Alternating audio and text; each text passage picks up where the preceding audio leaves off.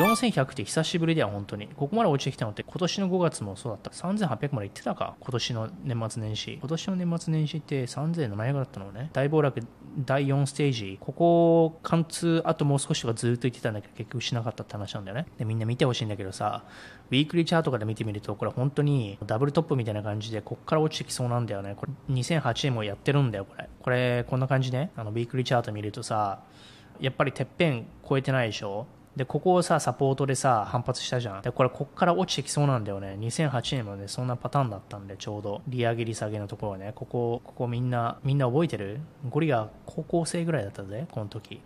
この時よ。今多分この辺なん、この辺じゃないかなってていう、前も言ったけどね、こう最後のさ、ここね。ここで、ここが年末年始でサポートで反発したところだと思うのよ。これ2008年だけどな、ちなみに見てんの。ここから上に上がってきて、やっぱりこれ経済強いやんってバーナンキニョッキキが言って、で、その、行ったのが2008年の1月なんだよね。うん。で、半年後の6月ぐらいをピークにがっつりと落ちちゃって。で、この時は確か、利下げはもうやってたんだっけな？どこだ？だこの時はもう利下げしてたんだね、この時。うん、早めに。だからこれは結構予測できてたんだろうな。今はまだまだだから、だから今上がってても逆に心配はないんだけどね、逆に。逆に心配はないんだけども。でもこれなんか似てるよねって感じだよね。ここレジスタンスサポートに従って、ここ、やっぱり強いじゃんと思いきや、これ実はもうレジスタンスで反発しても下に戻ってきてみたいな。で、ちょうどいつがあれ？ていう話、利下げ開始ってここだよね？この赤い線。この赤い線が、これ年末年始ね。来年の5月、6月ぐらいから、この辺だよ。この辺から利下げするんだから、ちょうどここでこうやって落ちてきていい感じなんじゃないの？っていう風な、うん、そういう検討の付け方よ。はい。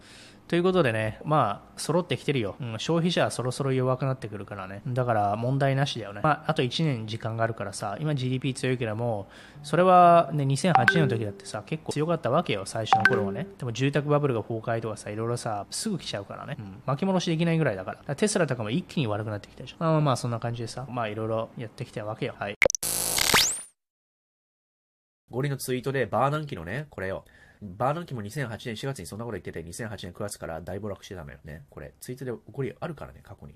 バーナンキ最高やんけトリマ QE、量的緩和してジャブ付けにしておけばいいってことですかそういえばどっかの国でインフレ中に QE してた。クロちゃん日銀もインフレ中に QE してるんだよ。これフェットリザーブバランスシートでバーナンキがね、ノーベル経済学賞もらっちゃったんだけど、これはアメリカのね、あの、バランスシートや、これ。だから、よく見せるね、アセット、フェットバランスっていうやつなんだけどね。フェットトータルアセットがね、2008年ってこっちや。ここからバーナンキニョッキ消しちゃったのよね。ずーっと上げてね、2015年からちょっとしかやってないけどね、QT。これずーっと上げてたの。それが、このね、さっきのね、ツイートなんだけどね。これ、2008年から爆増で、ね、ノーベル経済学賞。マジか。QE したら経済学賞もらえちゃうの？みたいな。最高じゃんね。これ見てみるけど、ね、6ヶ月先の大暴落すぎるツーザム、バーナンキも予想できなかったんだよね。これをね、ツイートでやってるから、ほら、ほら、ほら、ほら、最大のピエロ、ノーベル経済学賞を受賞した元米 FRB 議長バーナンキ。2007年、住宅ローンの利率は経済に影響を与える。2008年1月、労働市場は強い。2008年8月、大暴落ね、これ書いてあるの、これバーナンキのね、か発言が議事録に残ってるからね。2008年の1月、1月18日。The US economy has a strong labor force, excellent, uh, excellent productivity, and technology and a deep and liquid financial market that is in the process of healing itself. ね、strong labor force, excellent productivity and technology and deep liquid financial market だからレイバーフォースね、今のパウジが言ったら一緒よ。労働市場めっちゃ強いよね。さらに生産性もね、エクセレントで、テクノロジーのディープなリクイドファイナンシャルマーケット。リクイッドなファイナンシャルマーケット。つまり、資金注入がね、流動性があるから、ね、銀行潰れないよねって。でもそれって今も逆だよね。今ちょうどさ、リクリティが減ってるんだよね。2008年の2ポイント O になるのかどうなのかってところで、この銀行のリクリティ減ってて、これやばいよねって話で、ね。で、で、the market that is in a process of healing itself だからね、自然治癒してる状態よとマーケットは、とかって言ってたんです。それが2008年の1月ね。で、2008年の1月って確かにね、ブルトラだったんだよ、ちょうど。だから、FRB のね、トップのね、チーマー張ってる、あの、バーニョッキッキでさえ、半年前とかは、これ大丈夫やとか言ってて外してんの。地方省のジョー・バイデンがさ、インフレは収まってるとか言ってもこれ信頼できないでしょだってバーナッキが外してんだよ。だからここよ。ね、みんな。歴史は繰り返されるっていうから、過小評価してんだよ、みんな。2008年の1月って言ったら、ここよ、ここ。ちょうどここよ。この時経済大丈夫って。確かにこの時は経済大丈夫だったのよ。こうやって見るとね。この時はまあ大丈夫だろうと思うんだよ。2008年1月、2、3。で、お、いけるなと思ってからの9月からの、to the earth! ね、これ。これをね、バーナーキーはできなかったってことね。ということで、ね、過去のね、発言見て、どれだけ信憑性があるのかって見た方がいいよ。ゴリ的にはね、来てもいいんじゃないのって今回。だってドイツバンクとか行ったらいいでしょ。ション来ない来ない詐欺の話をしたいなと思うんだけども、バーナンキとパウジーの似てる話なんだけど、2008年の1月17日にバーナンキ Fed is not forecasting a recession。2008年1月にリセッション来ないって言った半年後にダブルが来た。今回パウジー2023のね、7月、Powell says Fed staff is no longer forecasting a recession。ちょうど半年後ぐらいから利上げからの利下げに行くじゃん。だからその時ぐらいに落ちてきてくれる可能性が、ちょうどタイミング的にもあと半年後なんだよね。これ結構熱いんじゃないかなってデジャブだよね。正直、パウジーは株価気にしないからね。株価じゃないから見てるのは。失業率とかだから、別に株価が落ちても FRB とか FMC は関係ないわけよね。だから、これが2008年のちょうど1月だよね。ちょうどこの時にバーナンキはリセッション来ないっつって、その半年後、6月、7月ぐらいからがっつりとね、暴落した。で、暴落はバーナンキ関係ないんだよね。リセッションかどうかの方が大事。だ失業率の方がね、バーナンキは見てるはずなんだよね。で、その失業率実際上がってきたのかっていうと、やっぱり上がってきたね、がっつり。その時にちょうど暴落してるってことで、失業率とね、株価の相関関係っていうのはあるから、ってことを考えると今回も大暴落が来る時に失業率とかね、思いっきり上がってくるんじゃないのかみたいな、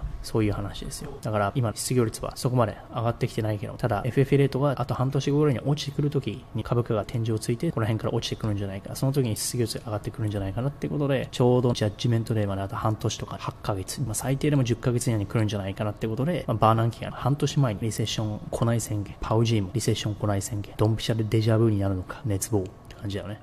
見ていきたいなと思うんだけども、まあまずね、考えてほしいのが、SP500 って、米株500社の集まりだからね、500株。で、そのうち493株はたったの3%しか今年半年で上がってないの。残りの7株だけで60%爆上げしてんの。つまり、winner takes all って感じだよね。トップの一部の人がほとんど取ってっちゃうってことね。だからこれはミュージシャンのあの音楽作曲家とか、売れてる CD とか、ね売れてる曲、売れてる本とか、売れてる最も稼ぐスポーツプレイヤーも一緒なんだけども、トップの1%みたいな人がね、90%以上の資産を持ってるとか、そういうのと一緒ね。世界のトップ3%が90%以上のね、お金を握ってるみたいなのと一緒よ。ハリーポッターとかのね、オーサーが、著者がほとんど売り上げの枚数持ってってるのと一緒で、SP500 もトップの7社が、ほとんどのね、爆上げのようになってるということで、7社ってのが、こうね、エヌビディア、アップル、テスラ、マイクロソフト、グーグル、メタ、アマゾン。これだけで60%ね、今年上がってんだって。7社でだよ。SP500 ね、買えば diversify できるよねってなったけど、ね、結局さ、 diversify してんのかってなったらさ、トップの7社で相当握ってるから、残りの493社、ほとんど関係ねえや、みたいな。今のトレンドではだよ。うん。テクが弱くなって、その後に、この493のうちは例えばね、3分の1ぐらいとかね、4分の1、5分の1とかが、メディカル系が強くなって、テクが落ちた時に多少のね、この、バランスが取れたりはするんだけども、今はね、テク以外が全然動いてなくて、テクだけ爆上げしてるからこういう風に動いてるって話。うん。ってことで、まあ、SP500 は今年ね、15%上がってるということで、まあ、ダイバーシフィケーションになってんのかみたいなね、話はなくはないよね。うん、で、エンビリアのね、セールスとプレプライス比率が、これがね、やばい。ね、これ見たらわかるんだけども、Nvidia's price to sale ratio recently eclipsed 40. Is that sustainable? Here's a look at the mega cap、uh, price to sales ratio. ね、Nvidia ね、青。プライスとセールレーションが爆上げしてんだよね。これセールがね、プライスに対して、株価に対してセールスがね、40。逆か。セールスに対して株価が40倍ってことね。で、これ他のファング、ガファのね、株と比べたらね、やっぱり一目瞭然なんだよ、Nvidia。ね、ちなみに、我がイーロンのテスラ、オレンジ。これね、オレンジ、ここだよ。10以下なのよ、テスラでさえ。マイクロソフトの方がテスラよりね、上なんだよね。Nvidia はその4倍ぐらいってことはいかにね、やばいかだよね。いかにやばいか。ちなみに Google とか Amazon は下の方なんだよね、これ、5とか。だからエンビリアこれね、あの、可能かって言ったら無理だと思うよ。サステイナブルかって言ったらサステイナブルできないよね。っていうところで、今買いかっていうと、多分買いではないんじゃないかっていう風なね、まあ結論に至るわけよ。エンビリアね。うん